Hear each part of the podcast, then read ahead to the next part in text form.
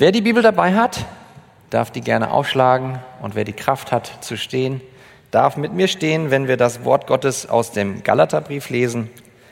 Und zwar geht es um den Galaterbrief Kapitel 5. Wir lesen ab Vers 13, wenn gleich die Predigt hinterher einsteigt, ab Vers 16. Aber wir lesen ab Galater Kapitel 5, Vers 13. So hört das Wort Gottes, es ist heilig, es ist inspiriert, es ist unfehlbar und die höchste Autorität in unserem Leben. Was sagt Gott durch Paulus in Galater 5, 13? Denn ihr seid zur Freiheit berufen, Brüder. Nur macht die Freiheit nicht zu einem Vorwand für das Fleisch, sondern dient einander durch die Liebe. Denn das ganze Gesetz wird in einem Wort erfüllt, in dem du sollst deinen Nächsten lieben wie dich selbst. Wenn ihr einander aber beißt und fresst, so habt Acht, dass ihr nicht voneinander aufgezehrt werdet. Ich sage aber, wandelt im Geist, so werdet ihr die Lust des Fleisches nicht vollbringen. Denn das Fleisch gelüstet gegen den Geist und der Geist gegen das Fleisch. Und diese widerstreben einander, so dass ihr nicht das tut, was ihr wollt. Wenn ihr aber vom Geist geleitet werdet, so seid ihr nicht unter dem Gesetz. Offenbar sind aber die Werke des Fleisches, welche sind Ehebruch, Unzucht, Unreinheit, Zügellosigkeit, Götzendienst, Zauberei, Feindschaft, Streit, Eifersucht, Zorn, Selbstsucht, Zwietracht, Parteiungen, Neid, Mord, Trunkenheit, Gelage und dergleichen, wovon ich euch voraussage, wie ich schon zuvor gesagt habe, dass die, welche solche Dinge tun, das Reich Gottes nicht erben werden. Die Frucht des Geistes aber ist Liebe, Freude, Friede, Langmut, Freundlichkeit, Güte, Treue, Sanftmut, Selbstbeherrschung. Gegen solche Dinge gibt es kein Gesetz. Die aber Christus angehören, die haben das Fleisch gekreuzigt, samt den Leidenschaften und Lüsten. Amen. Lasst uns beten. Himmlischer Vater, wir danken dir für dein Wort. Herr, und ich bitte dich, dass du uns durch deinen Heiligen Geist jetzt die Herzen öffnest für dich, für deine Wahrheit und dass du in unser Leben hineinsprichst und dass du uns dadurch mehr und mehr in das Bild deines Sohnes Jesus Christus verwandelst. Herr, öffne du uns unsere Herzen für dich, dass wir dich mehr lieben danach, dass wir dich mehr und mehr erkennen dürfen und dadurch auch in der Kraft des Heiligen Geistes mehr und mehr wandeln. Zu deiner Ehre, Herr. In Jesu Namen bitten wir dich das, Vater. Amen. Amen. Ja, setzt euch gerne. Ja, das Thema der Konferenz in der Welt, aber nicht von der Welt. Also wir leben in der Welt, aber wir sind nicht von der Welt. Wir sind nicht mehr von der Welt, weil wir durch den Glauben an Jesus Christus einen Vater haben. Wir sind jetzt Gottes Kinder und wir gehören nicht mehr der Welt an, sondern wir gehören jetzt Gottes Königreich an. Und das ist herrlich. Wir haben gestern von Rick Gamache gehört in seiner Predigt zu Johannes 17, Verse 1 bis 5, dass Jesus Christus darum bittet, dass er verherrlicht wird. Er bittet um die Herrlichkeit Gottes. Und dabei hat er uns richtig dargelegt, dass es richtig ist, das am meisten zu lieben und das am höchsten zu schätzen, was den größten Wert hat. Und das ist Gott selbst. Es ist, er ist unser Fundament. Es ist seine absolute Souveränität, auf die Jesus auch sein Gebet stellt. Und heute hören wir, dass wir auch für unseren Wandeln im Alltag eben auch dieses selbe Fundament brauchen. Wir brauchen Gottes souveränes Heilshandeln. Wir brauchen es in seinem Evangelium. Was ist das Evangelium? Es ist die Person und das rettende Werk Jesu Christi. Darum geht es. Das ist die Grundlage, auf der wir im Alltag als Christen in der Welt wandeln.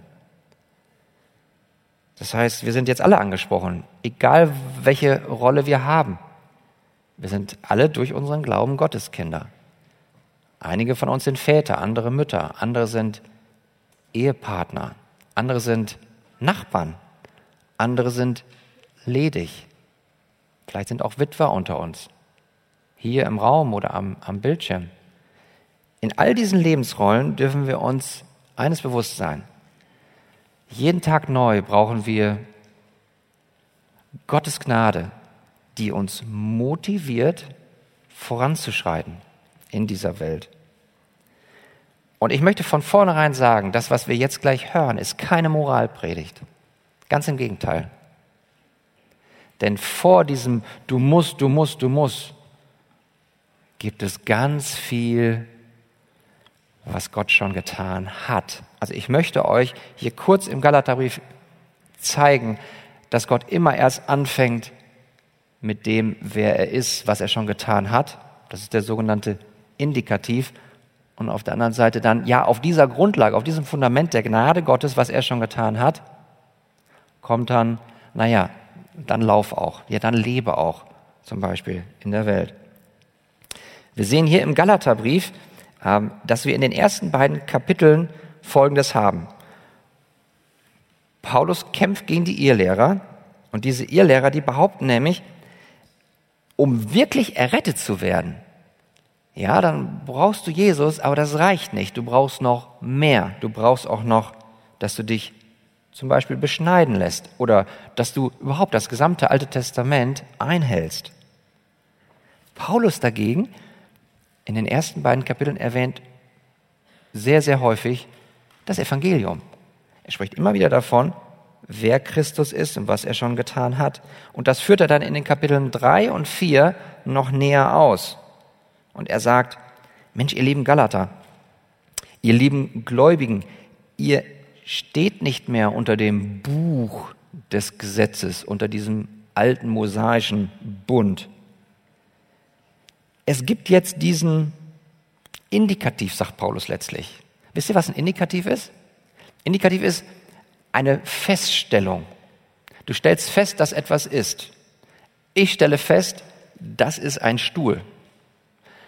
Von einem solchen Indikativ, einer solchen Feststellung ist zu unterscheiden ein Imperativ, ein Gebot. Setz dich auf den Stuhl. Das ist ein klares Gebot. Aber Gott fängt nie damit an, mach dieses und mach jenes. Und er sagt immer erst, pass mal auf, mein liebes Gotteskind. Schau mal, wer ich bin. Und was ich schon für dich getan habe in meinem Sohn Jesus Christus. Und das ist das, was Paulus in den Kapiteln drei und vier ganz stark ausführt. Er sagt, die Errettung erfolgt durch Gnade allein, durch den Glauben allein, an Christus allein. So, nachdem er jetzt vier Kapitel in diesen Indikativen gebadet hat, also in dem Evangelium, dann kommt er jetzt in Kapitel 5 zu dem Text, den wir auch eben gelesen haben. Ja, wenn das doch alles so ist, ja, dann lauft. Aber motiviert aus der Gnade, motiviert aus der Liebe und der Dankbarkeit für Gott. Deswegen sagt er hier, dass wir doch jetzt in Christus zu einer neuen Freiheit berufen sind. Ja, und danach kommt das Gebot, dass wir dann auch in der Kraft des Heiligen Geistes wandeln sollen. Ihr seht das vom Kontext her in Vers 13. Deswegen bin ich damit angefangen zu lesen. Lass uns nochmal reinschauen. Galater 5, 13. Dort steht, denn ihr seid zur Freiheit berufen, Brüder, nur macht die Freiheit nicht zu einem Vorwand für das Fleisch, sondern dient einander durch die Liebe. Sehen wir hier, ja, wir sind zur Freiheit in Jesus Christus berufen. Ja, wir sind nicht mehr von dieser Welt, aber wir sind noch in dieser Welt. Ja, wir sind nicht mehr unter diesem alten Bund Mose, wo noch das Blut von Stieren und Böcken gefließen musste. Nein, wir sind jetzt unter dem neuen Bund. Jesu Christi. Jesus Christus hat schon am Kreuz sich hingegeben. Sein Blut ist schon geflossen. Und das ist das Blut des neuen Bundes. Und auf dieser Grundlage, Auf diesem Fundament wird Paulus jetzt ganz praktisch. Und das ist der Schwerpunkt letztlich auch der Predigt. Lass uns gucken, was Gott schon für uns getan hat und dass wir dann dazu übergehen, okay, was bedeutet das jetzt für uns? Wie können wir das in unserem Alltag praktisch umsetzen? Also wir haben schon diese Freiheit, aber wir sind noch nicht frei von der Gegenwart der Sünde. Ja, die Macht der Sünde hat Jesus Christus am Kreuz gebrochen. Aber seien wir ehrlich, wenn es in euren Herzen nur ein bisschen so aussieht, wie es in meinem Herzen ganz viel aussieht, da habe ich in meinem Herzen immer noch viel Sünde. Ich glaube, ich bin nicht jeder Einzige in diesem Raum. Überlegt mal, eure Gedanken, eure Gefühle, eure Worte, alleine die aus den letzten zwei Wochen, war da jedes Gefühl zur Ehre Gottes? Oh Mann, wenn ihr das Video der letzten zwei Wochen sehen könntet in meinem Leben, dann würdet ihr sehen, dass ich da und da lieblos war, da und da auch mal harsch war. Ich glaube, ich bin ja nicht alleine, oder? Einige nicken. Danke. Das ist gut, weil das werden wir gleich sehen. Das ist wichtig, dass wir das zugeben können. Wichtig ist jetzt, dass wir sehen, wir sind zwar frei zu tun, was wir tun sollten, aber wir sind nicht frei darin zu tun, was wir nach unserem Herzen begehren. Ja, wir Kinder Gottes haben alle noch böse Begieren in unseren Herzen. Der Kirchenvater Augustinus hat mal gesagt, liebe Gott und tu, was du willst. Und das stimmt. Wenn wir wirklich Gott von ganzem Herzen lieben, dann haben wir ihn auf unserem Herzensthron und dann kommt aus unserem Herzen auch nur noch Gutes. Aber damit haben wir alle zu kämpfen, dass es eben doch nicht alles gut ist, was aus unserem Herzen rauskommt. Und jetzt kommt der Seelsorger Paulus. Gott schenkt uns Paulus als Seelsorger und gibt uns hier eine Strategie. Er gibt uns drei Ratschläge, wie wir jetzt als Christen, die wir nicht mehr von der Welt sind, aber in der Welt sind, wie wir leben können. Diese drei Ratschläge sind die folgenden, die wir uns jetzt im Einzelnen nach der Reihe angucken wollen. Ratschlag Nummer eins, erkenne den Kampf. Ratschlag Nummer zwei, entscheide dich zu kämpfen. Ratschlag Nummer drei, verlasse dich in deinen Kampf auf die Macht Gottes. Also erkenne den Kampf, entscheide dich zu kämpfen und verlasse dich in diesem Kampf auf Gottes Macht. Ratschlag Nummer eins. Erkenne den Kampf. Kampf? Wirklich? Meinst du das ernst, Markus? Kampf? Ist das nicht ein bisschen übertrieben?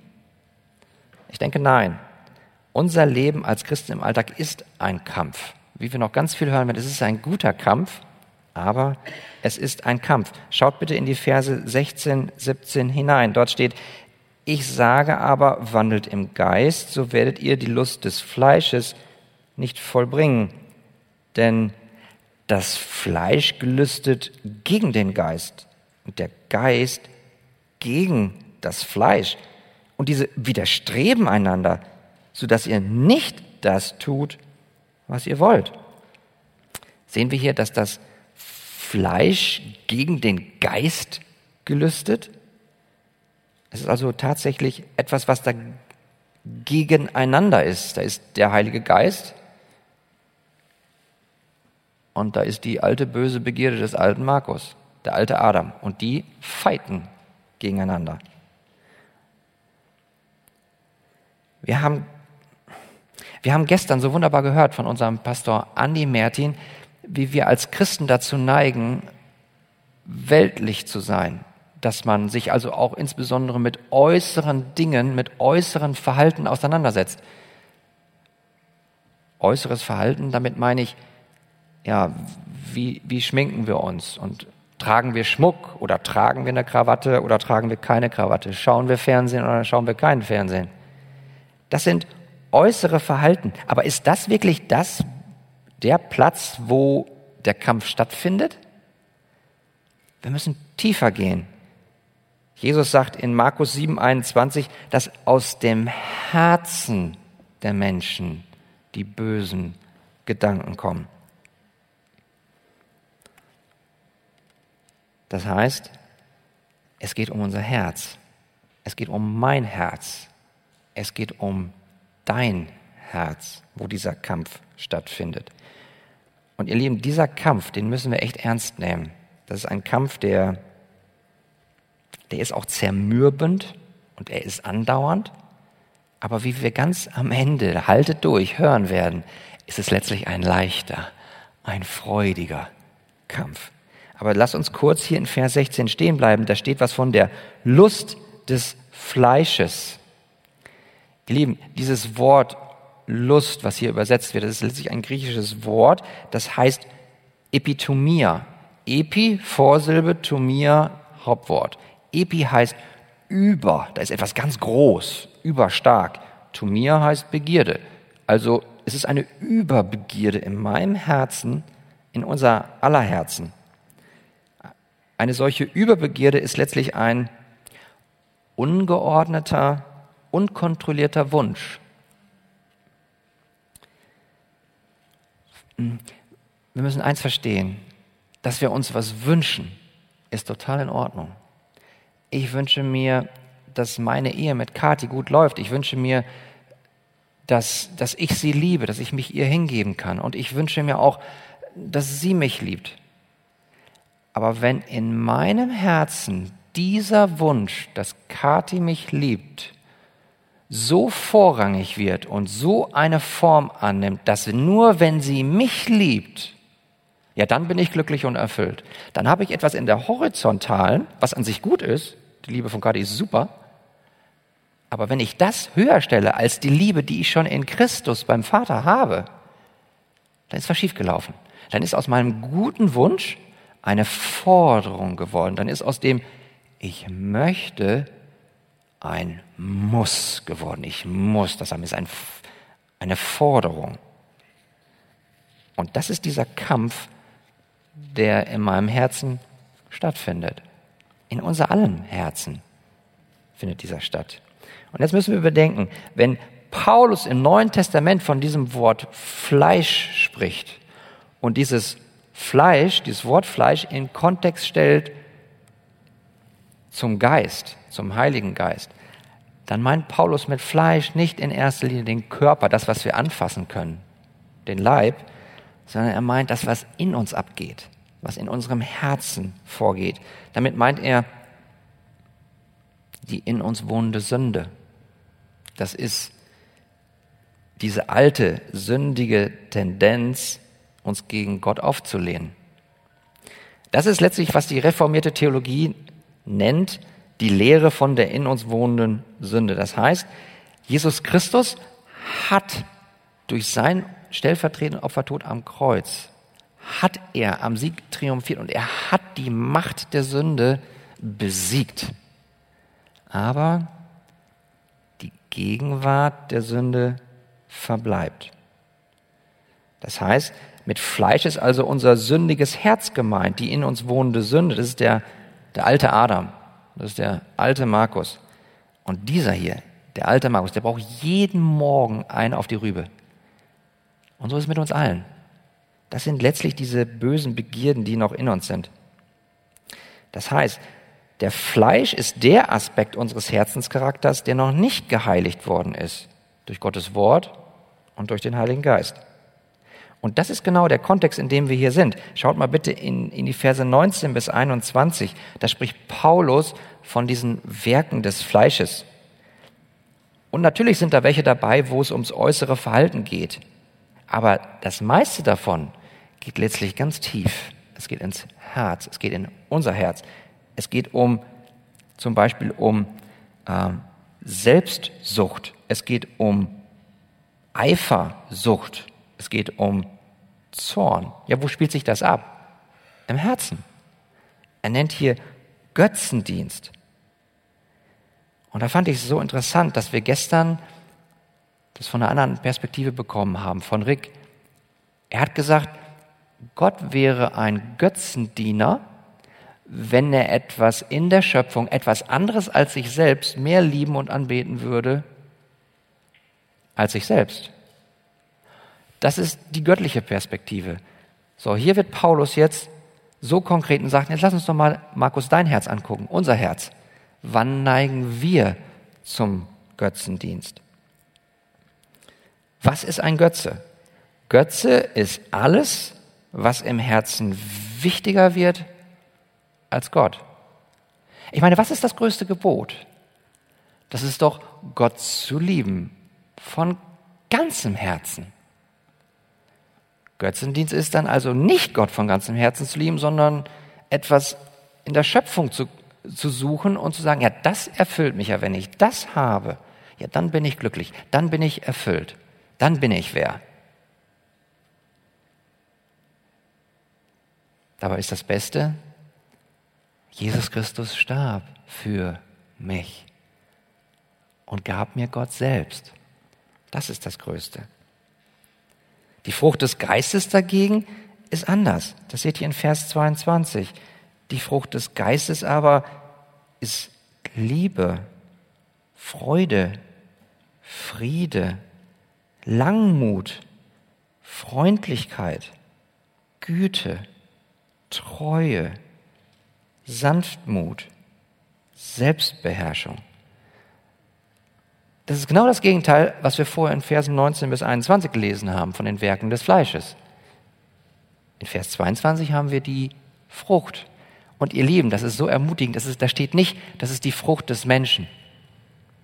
Ist die Frucht des Geistes. Es ist Gott, der durch seinen Heiligen Geist, das in uns Christen mehr und mehr wirkt. Meine Frage jetzt an dich, kämpfst du? Kämpfst du in deiner Lebensrolle? Kämpfst du in dem, in deinem Leben? Wo, dort, wo Gott dich hingestellt hat? In der Familie? In der Ehe? In der Nachbarschaft? Auf deinem Arbeitsplatz? Und zwar kämpfen im Sinne von diesen guten Kampf kämpfen. Also bist du wachsam oder bist du überrascht, wenn du zum Beispiel zu Hause in deiner Familie von deinem eigenen Herzen überrumpelt wirst? Ich meine, weißt du, dass du in einem Kampf bist? Versteht das bitte richtig? Es ist wunderschön, Fahrer zu sein. Es ist wunderschön, eine Familie zu haben. Es ist wunderschön, auf dem Arbeitsplatz zu sein, bei der Universität. Überall sind Beziehungen. Aber sind wir wachsam? Sind wir uns bewusst, dass wir da letztlich in einem Kampf sind, weil Gott uns das hier sagt, dass in unserem Herzen immer noch böse Begierden sind? Und die kämpfen gegen den Heiligen Geist in uns. Überrascht dich dein Herz? Oder weißt du, dass du in deinem Herzen noch dazu neigst, dir Wertschätzung bei anderen Menschen zu suchen? Eine Falle, wo ich ganz häufig reingehe, dass ich denke, oh ja, hoffentlich, ah, jetzt zum Beispiel der Gedanke, als ich mich vorbereitet habe, und es war ja klar, dass eigentlich Pastor Wolfgang Wegert vorgesehen war. Und dann so ein Gedanke, der in mein Herz kommt, ja, werden überhaupt welche kommen? Werden die überhaupt mir zuhören? Um wen habe ich mich da gedreht? Klein Markus. Das ist, das ist der alte Markus. Anstatt dass ich darin ruhe, wenn Gott es so gefällt, mich als sein Werkzeug zu gebrauchen, okay, es geht auch um seine Ehre, nicht um meine. Aber so neigen wir im Alltag dazu, dass wir uns um uns selbst drehen. Aber wir neigen alle dazu, dass wir Erfolg oder Geld oder Frieden oder Harmonie oder Anerkennung zu unserem Gott machen. Ich frage dich, hast du schon erkannt, dass du in einem solchen Kampf bist? Und weißt du auch, dass zu diesem Wesen des Kampfes gehört, und das ist jetzt echt krass, dass es ums Töten geht? Das ist nicht meine Idee. Paulus sagt in Römer Kapitel 8, Vers 13, denn wenn ihr gemäß dem Fleisch lebt, so müsst ihr sterben. Wenn ihr aber durch den Geist die Taten des Leibes tötet, Ja?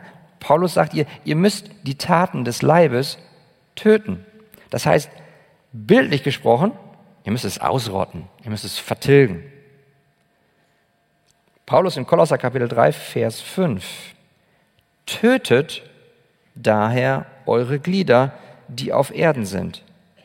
Unzucht, Unreinheit, Leidenschaft, böse Lust, wie dasselbe Wort, Epitomia. Die Habsucht ist, nämlich was dann wiederum Götzendienst ist. Aha, da haben wir es wieder. Die Epitomia, diese Überbegierde, Götzendienst, muss getötet werden. Es muss also vollkommen ausgelöscht werden. Auch der Apostel Petrus spricht von einem Streit. 1. Petrus Kapitel 2, Vers 11. Geliebte, ich ermahne euch als Gäste und Fremdlinge. Wir sind nicht mehr von dieser Welt, aber wir sind noch in dieser Welt. Aber wir sind hier Gäste, wir sind Fremdlinge. Was sagt er? Geliebte, enthaltet euch der fleischlichen Epitomia, der fleischlichen Begierden, die gegen die Seele streiten. Peter spricht von Streiten. Es geht darum, das ist ein Bild dafür, dass unsere bösen Begierden einen Konflikt in uns verursachen. Aber nochmal, das ist ein guter Kampf, den wir führen durch den Heiligen Geist in uns. Denn er sagt im 1. Timotheus Kapitel 6, Vers 12, kämpfe den guten Kampf des Glaubens. Und der Kontext, den wir haben, das ist doch Vers 11 in unserem Galater Kapitel 5, Vers 11, wo es dann, nein, Entschuldigung, in, in, im 1. Timotheus Kapitel 6, Vers 11, dort steht, du aber, o oh Mensch, fliehe dieser Dinge, jage aber nach der Liebe, der Geduld, der Sanftmut. Und da haben wir wieder drei Aspekte der Frucht des Geistes. Es geht also letztlich um unseren Herzenscharakter. Es geht um deine, es geht um meine Christusähnlichkeit. Es geht also in diesem Kampf, in dem wir stehen, darum, dass wir Christus ähnlicher werden. Aber wir werden Christus ähnlicher, während wir kämpfen. Und noch einmal, ja, es ist schon geschehen. Wir haben schon ein neues Herz bekommen durch Gottes Gnade. Ja, wir waren geistlich tot, aber jetzt sind wir geistlich lebendig geworden. Der Heilige Geist wohnt schon in uns. Und wir sind schon vereint in Christus. Wir sind mit ihm gestorben. Wir sind mit ihm schon auferstanden. Das heißt, durch Gottes Gnade ist uns in Christus schon vergeben worden. Und ja, wir werden heiliger in unserem Alltag. Das alles schon jetzt. Aber es ist noch nicht ganz vollkommen abgeschlossen. Ja, wir sind auf dem Weg, wir werden Christus ähnlicher, aber wir sind noch nicht perfekt. Also ich ganz sicher nicht. Und ich denke, wir alle noch nicht. Wir sehen das im 1. Johannes Kapitel 3, Vers 2. Dort steht, Geliebte, wir sind jetzt Kinder Gottes. Habt ihr wieder ein Indikativ? Wir sind schon jetzt Gottes Kinder. Aber er setzt fort, und noch ist nicht offenbar geworden, was wir sein werden. Wir wissen aber, dass wir ihm, nämlich Jesus, gleichgestaltet sein werden, wenn er offenbar werden wird. Also wenn Jesus Christus wiederkommt und wir ihn dann sehen, ja dann werden wir in dem Moment durch sein Ansehen, durch sein herrliches Ansehen vollkommen geheiligt sein. Aber in diesem Spannungsfeld sind wir jetzt. Ja, Gott hat schon etwas getan, aber es ist noch nicht ganz abgeschlossen.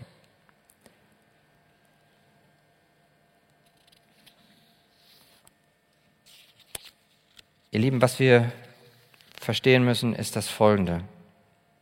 Entweder sind wir für Jesus oder gegen ihn. Ganz platt. Wir können nicht neutral sein, wenn wir in der Welt sind. Wir können nicht neutral sein, weil unser Herz begehrt entweder Frieden und Ruhe in Gott. Oder aber es beunruhigt uns und wir selbst begehren Kontrolle. Wir suchen uns Sicherheit, wollen das Leben selbst regieren, weil wir nicht in Gott ruhen können. Und das ist ein Kampf in unserem Herzen. Aber die gute Nachricht ist, es ist nicht mehr so wie früher. Die gute Nachricht ist, wir waren Sklaven der Sünde. Römer 6,17. Gott aber sei Dank, dass ihr Sklaven der Sünde gewesen seid. Dieses Wort gewesen ist herrlich. Das heißt,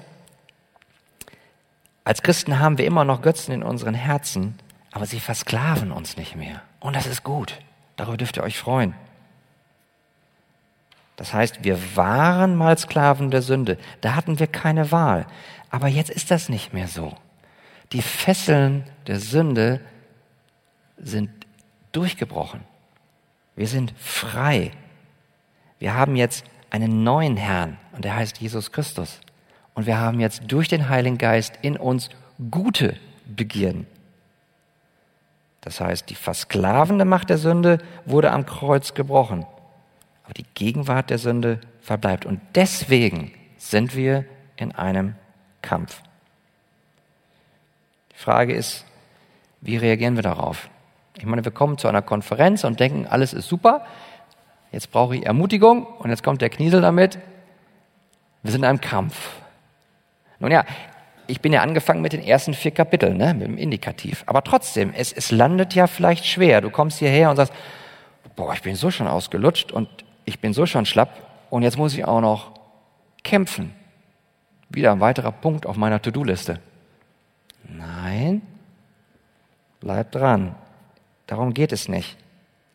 Es geht nur darum, dass wir uns zunächst vor Augen führen, wir haben noch ein Problem in uns. Und da ist mein Herz manchmal so, dass ich zur Selbstgenügsamkeit tendiere.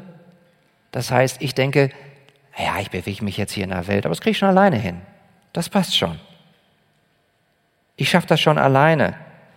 Ja, ich schaffe das schon alleine, dass ich mich nicht isoliere, dass ich aus der Welt ganz rausgehe. Ich gehe ja nicht ins Kloster, passt schon. Oder aber, ja, ich schaffe das schon alleine, dass ich mich nicht an die Welt anpasse.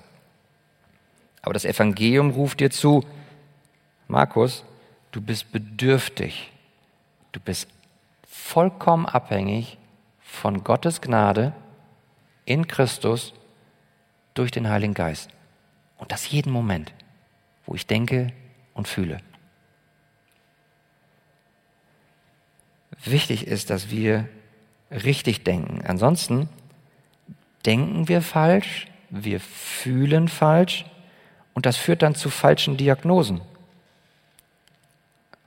Falsch können wir wie folgt denken. Wir denken, okay, wir haben ein Problem, aber das Problem ist ja außerhalb von uns. So denkt die Welt. Der Mensch ist ja im Kern gut. Also das Problem sind die anderen. Und die Lösung, wo ist die? Die Welt denkt, die Lösung ist in dem Menschen drin. Du musst nur mehr Selbstvertrauen haben. Du musst an dich selbst glauben. Das ist die Lösung. Gott sagt es genau andersrum. Das Problem ist in dir und die Lösung ist außerhalb von dir, in mir, in Gott Christus.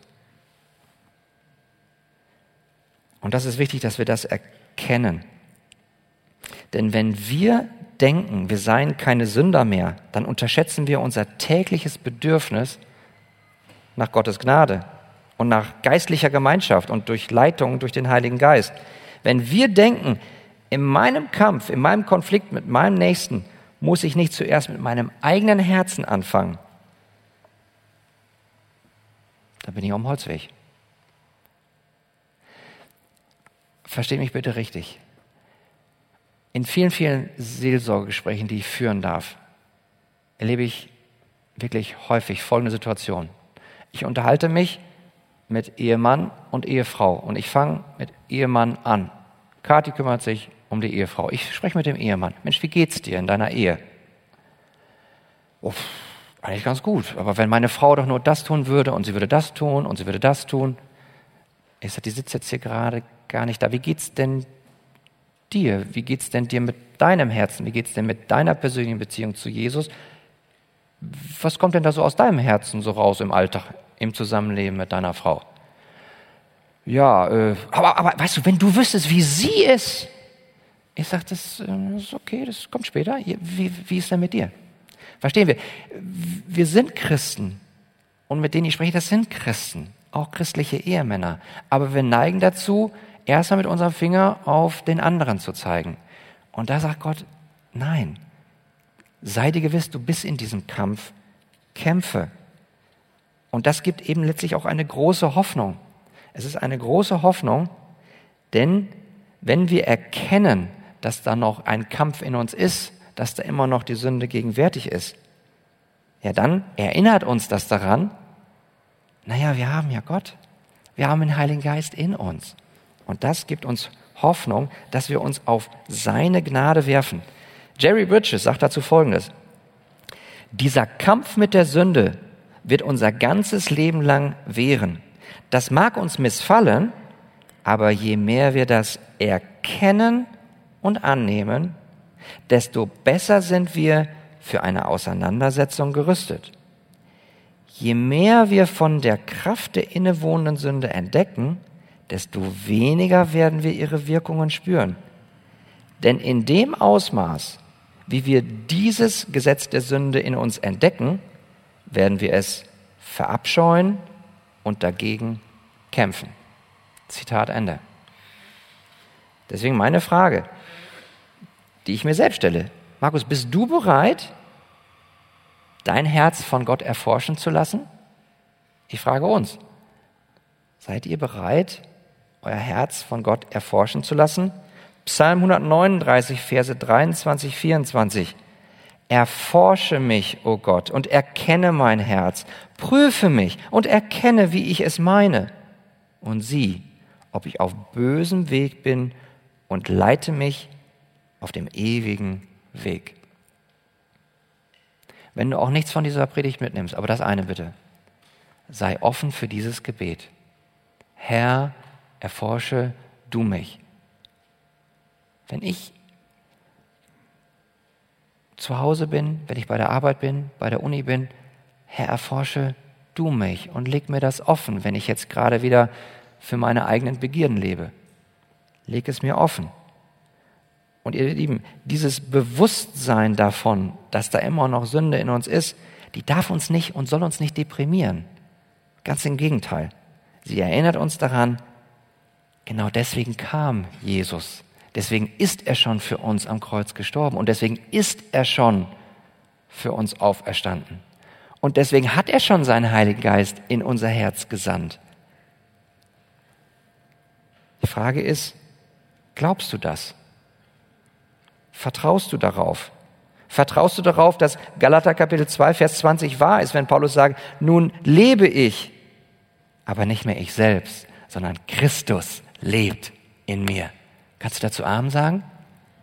Das ist das Entscheidende. Christus lebt in uns. Also, Ratschlag Nummer eins ist, erkenne den Kampf im Alltag.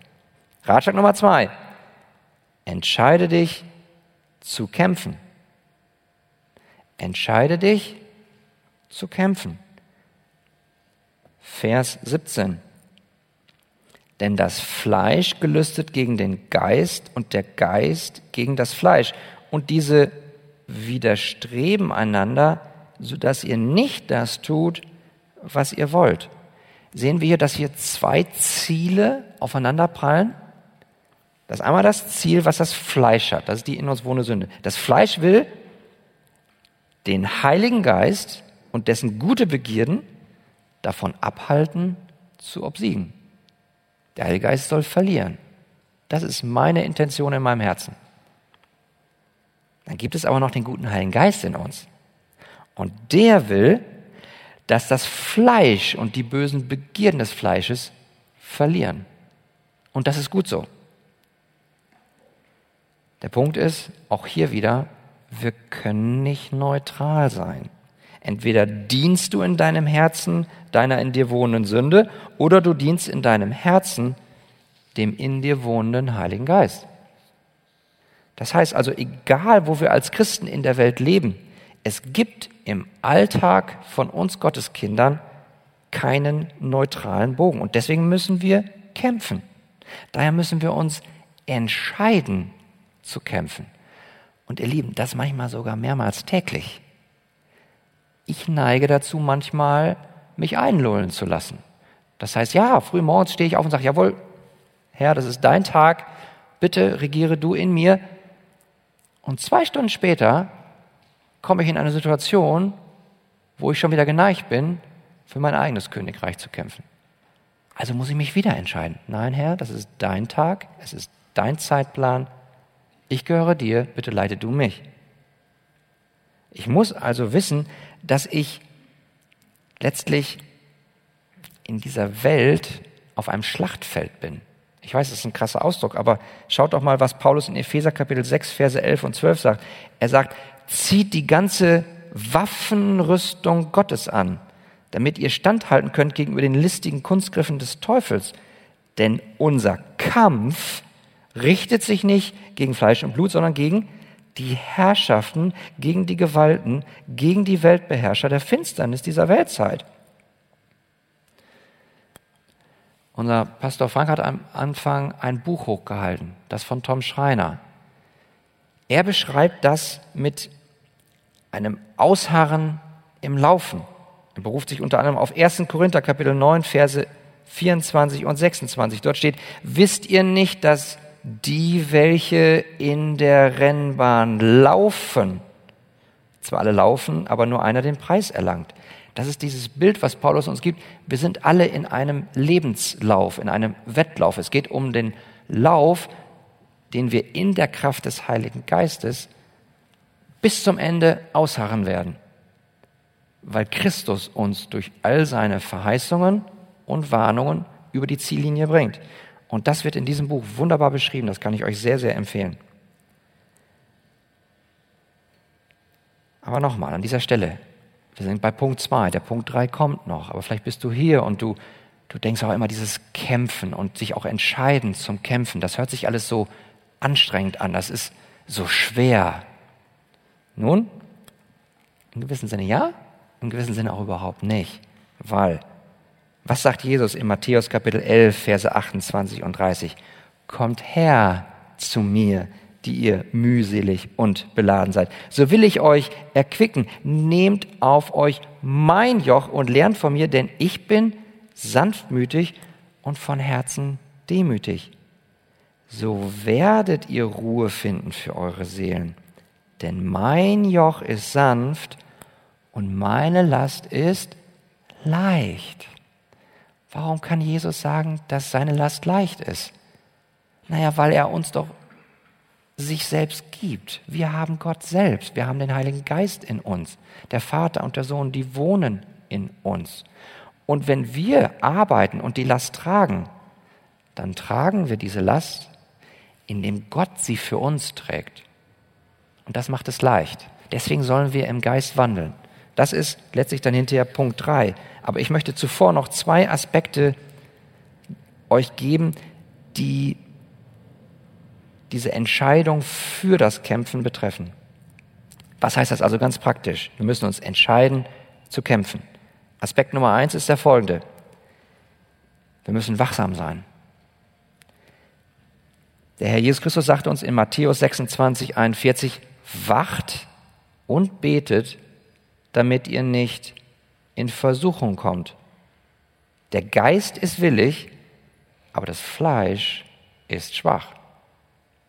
Apostel Paulus ruft uns zu im 1. Korinther 16, 13, wacht.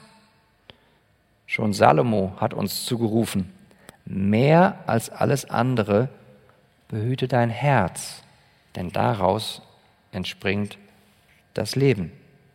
Was sollen wir also nicht sein? Schlafen. Unachtsam. Unser Herz nicht bewahren. Denn wenn wir so schlafen, und so ist es bei mir jedes Mal, wenn ich nicht achtsam bin, dann kommt die schwarze Grütze aus meinem Herzen raus. Ihr müsst nur auf bestimmte Punkte bei mir drücken, dann neige ich dazu, dass diese schwarze Grütze rauskommt. Und wenn wir ehrlich sind, ist das bei jedem von uns. Aber deswegen müssen wir uns erinnern, bleibe wachsam. Rechne damit, dass du in einer Beziehung mit einem anderen Menschen dazu neigen könntest, dass deine Emotionen hochkochen. Rechne damit, wenn du in einen Konflikt kommst, dass aus dir da Emotionen wie Zorn und Lieblosigkeit rauskommen können, wenn du nicht wachsam bist. Also, Aspekt Nummer eins ist, erinnere dich, bleibe wachsam. Aspekt Nummer zwei, sei in Gemeinschaft. Sei in Gemeinschaft.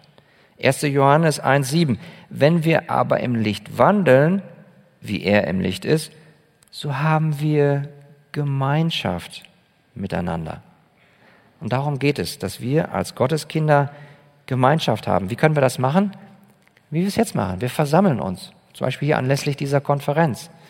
Wir treffen uns in den Gottesdiensten. Wir kommen persönlich. Wir sind vor Ort, wo es möglich ist und haben Gemeinschaft in der gemeinsamen Anbetung. Wir ermutigen uns einander. Wir trösten einander. In Liebe ermahnen wir einander. Wir gehen in den Hauskreis. Wir haben nicht nur den Hauskreis am Donnerstagabend, sondern wir leben mit den Hauskreisteilnehmern in einer geistlichen Familie. Wir haben Gemeinschaft. Oder wir bilden Gebetsgemeinschaften. Sucht eure Wege, wo ihr in die Gemeinschaft reinkommt, dass wir uns nicht selbst isolieren. Also, entscheide dich zu kämpfen, indem du dich in Alarmbereitschaft setzt und die Gemeinschaft mit reifen Gläubigen suchst. Das ist der Ratschlag Nummer zwei. Entscheide dich zu kämpfen. Und nun Ratschlag Nummer drei. Ratschlag Nummer drei ist, verlasse dich in diesem Kampf auf die Macht Gottes. Verlass dich nicht auf dich selbst, sondern auf Gott in dir. Vers 16, wiederum von Galater 5. Ich sage aber, wandelt im Geist, so werdet ihr die Lust des Fleisches nicht vollbringen. Und das darf uns jetzt ganz große Hoffnung geben. Eine ganz starke Ermutigung. Denn Paulus gibt uns hier zwei Dinge. Das eine ist doch, er gibt uns wieder ein Gebot, ne? Vers 16, wandelt im Geist. Ganz klare Ansage, ein Gebot, ein Imperativ. Wandelt im Geist. Aber, was gibt er dann noch? Er gibt uns eine Verheißung. Gott sagt durch Paulus, so werdet ihr die böse Lust nicht vollbringen. Ihr Lieben, da steht im Griechischen sogar noch ein weiteres Wort, was hier gar nicht übersetzt ist. Da steht nämlich sicher. Da steht sicher nicht. Ihr werdet sicher nicht eure Begierden in eurem Herzen verwirklichen, wenn wir uns durch den Heiligen Geist leiten lassen. Und das ist etwas, was uns so optimistisch stimmen darf. Ja, wir sind noch in einem Kampf, aber Gott sagt uns, durch den Heiligen Geist in uns werden wir mehr und mehr obsiegen. Durch den Heiligen Geist in dir kannst du mehr und mehr Christus vertrauen. Durch den Heiligen Geist in dir kannst du mehr und mehr seinem Wort gehorchen. Und das ist wichtig, dass wir das hier erkennen. Schaut euch doch mal die Verse 16, 18 nochmal kurz an. Seht ihr da das Sandwich? Obere Brötchenhälfte, Fleischinhalt in der Mitte, und unten untere Brötchenhälfte, schaut euch das mal an. Was ist die Oberbrötchenhälfte? Wandelt im Geist. Im Geist wandeln. In der Mitte der Kampf. Da geht's zur Sache. Eingeklammert, Vers 18, untere Brötchenhälfte, wenn ihr vom Geist geleitet werdet.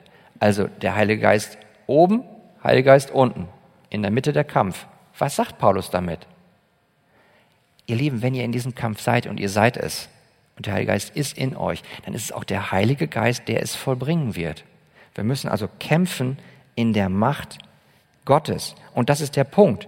Unser Kampf gegen die in uns wohnende Sünde, die kann nur gewonnen werden durch den Heiligen Geist in uns. Und deswegen fordert uns die Bibel nie irgendwo auf, tu dies, mach es aus deiner eigenen Willenskraft. Halte die Gebote, sei moralisch gut, tu gute Werke. So dachten doch genau die Galater. Die dachten nämlich, naja, der größte Schutz gegen Sünde ist das Gesetz. Nach dem Motto, gehorche dem Gesetz und du wirst nicht sündigen.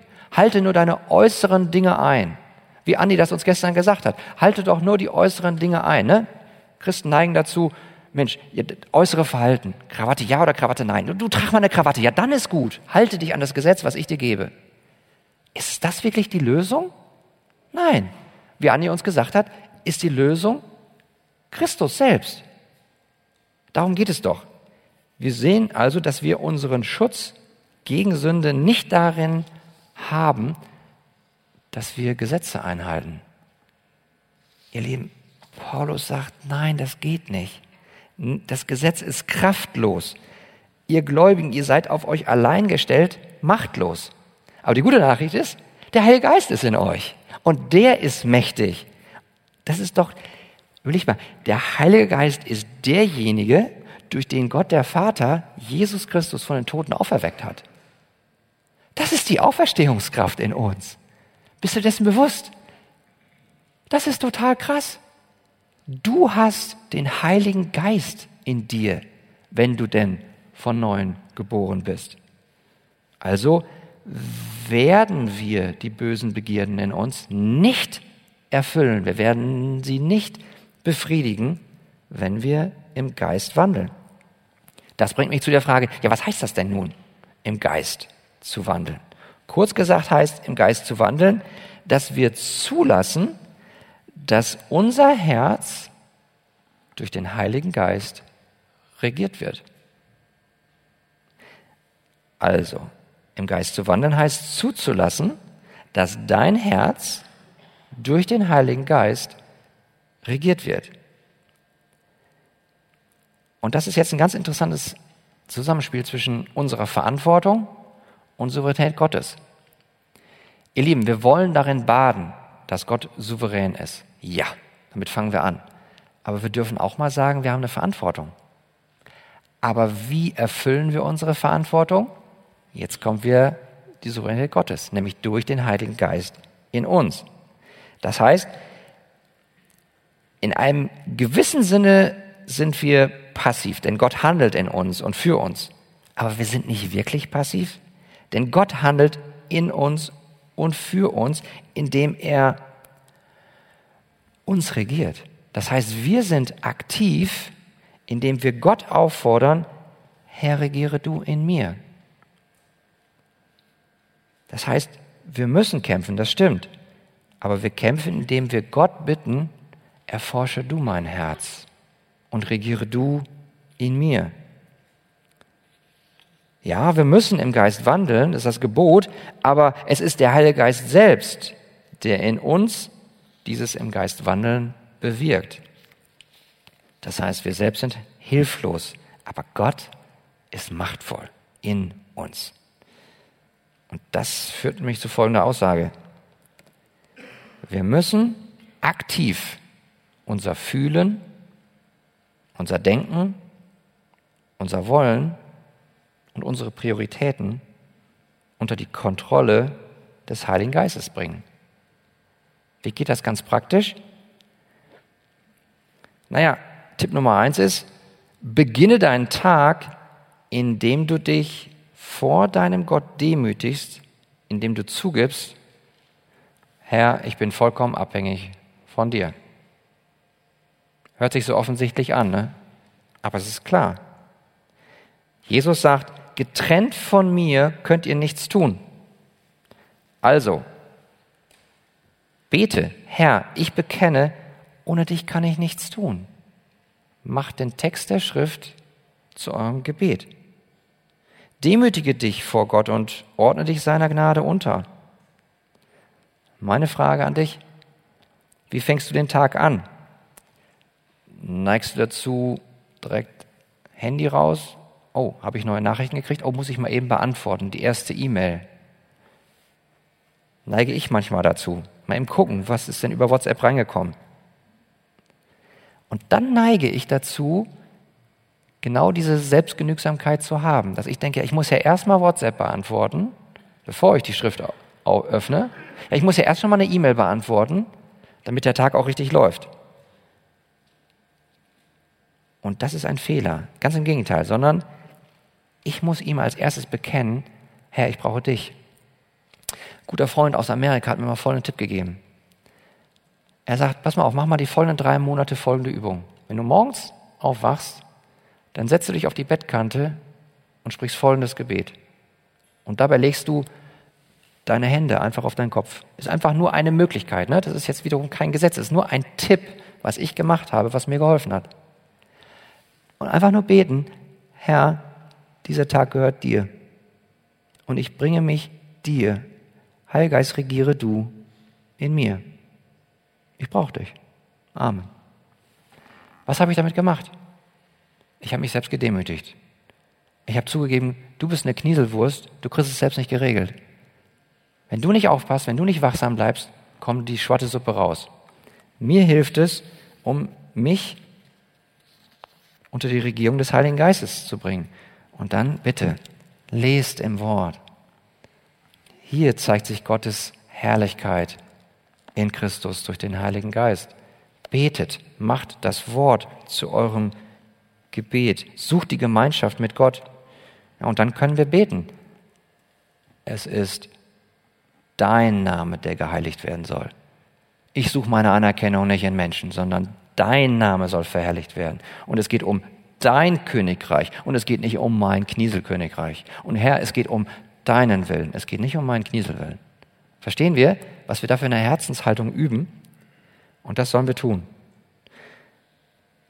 Tipp Nummer zwei ist, ganz praktisch, sinne regelmäßig nach über das Evangelium. Das ist das, was wir gemacht haben jetzt in dieser Zeit in der Predigt. Wir haben uns regelmäßig daran erinnert, wer Jesus Christus ist. Wir haben uns daran erinnert, was Jesus Christus für uns getan hat. Dass er stellvertretend für uns am Kreuz gestorben ist. Und wir haben uns daran erinnert, was Jesus uns verheißen hat durch sein Wort. Wir werden die bösen Begierden nicht vollbringen, wenn wir im Geist wandeln. Und wir dürfen uns daran erinnern, Jesus Christus hat schon den größten Kampf gekämpft. Und zwar für uns. Ja, wir kämpfen jetzt im Alltag, in der Welt. Aber lass uns doch auf den schauen, der den größten Kampf schon vollbracht hat.